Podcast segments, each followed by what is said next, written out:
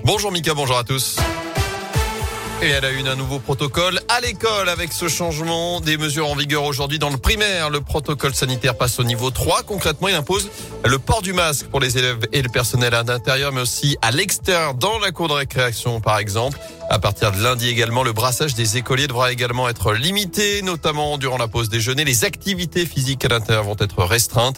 Avec ces mesures, le gouvernement espère maintenir le plus possible de classes ouvertes. D'ailleurs, depuis plusieurs jours, les classes de primaire ne ferment plus après un premier cas de Covid, mais après trois au cours de la même semaine. Une nouvelle formule qui a des limites. Catherine Limousin est la présidente de la FCPE dans la Loire. On accueille ce nouveau protocole de manière plutôt favorable il est important de maintenir euh, les écoles ouvertes. Néanmoins, la question des moyens va se poser puisque euh, il faudrait euh, insister sur un dépistage systématique des élèves en cas de Covid. Pour un cas de positif détecté dans une classe, les enfants de la classe seront testés et seuls reviendront en classe les enfants négatifs. Et le corps médical s'accorde à dire qu'il y a une période d'incubation, donc cela peut jouer effectivement sur l'instant du test. L'enfant qui peut être négatif à J plus 1 peut être positif à J plus 7. Donc on est encore sur des gestion, oui, ça va être très compliqué à mon avis.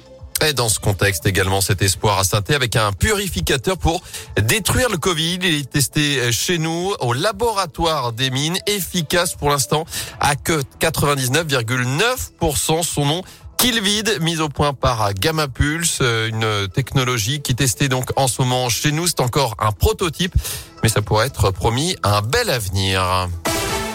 Dans l'actu également, prudence sur les routes. Il a neigé ces dernières heures sur les hauteurs de la neige et du verglas aussi par endroits ce matin, notamment dans les monts du Forêt du Pilat. Ça glisse au-dessus de 700 mètres d'altitude. Même chose sur une grosse partie du réseau secondaire en Haute-Loire.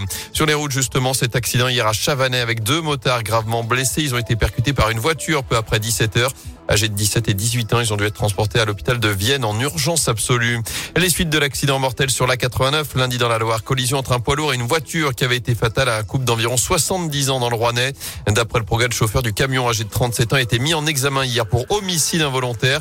Il a été placé sous contrôle judiciaire avec interdiction de conduire tout véhicule. La piste d'un pneu éclaté qui aurait rendu le poids lourd et sa remorque incontrôlable reste privilégiée. Le soulagement dans la Loire, l'homme de 35 ans porté disparu à saint depuis le 15 octobre dernier a finalement été retrouvé. Il avait quitté son foyer et la police avait lancé un avis de recherche. Il a finalement été localisé sain et sauf du côté de Bordeaux.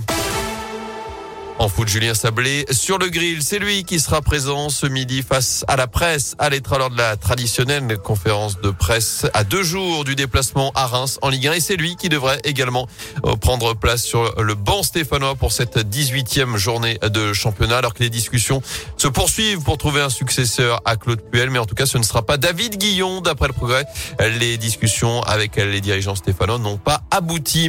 Un point de moins pour Lyon. C'est l'une des décisions très attendues hier de la commission de discipline de la Ligue de football professionnel. La suite des incidents face à Marseille, ce match interrompu au bout de 4 minutes après un jet de bouteille sur Dimitri Payet. Match qui sera d'ailleurs à rejouer à huis clos. Les deux clubs dénoncent cette décision, l'un l'estimant trop lourde et inéquitable, l'autre la jugeant trop clémente. Évidemment, ben oui. Merci beaucoup. Euh,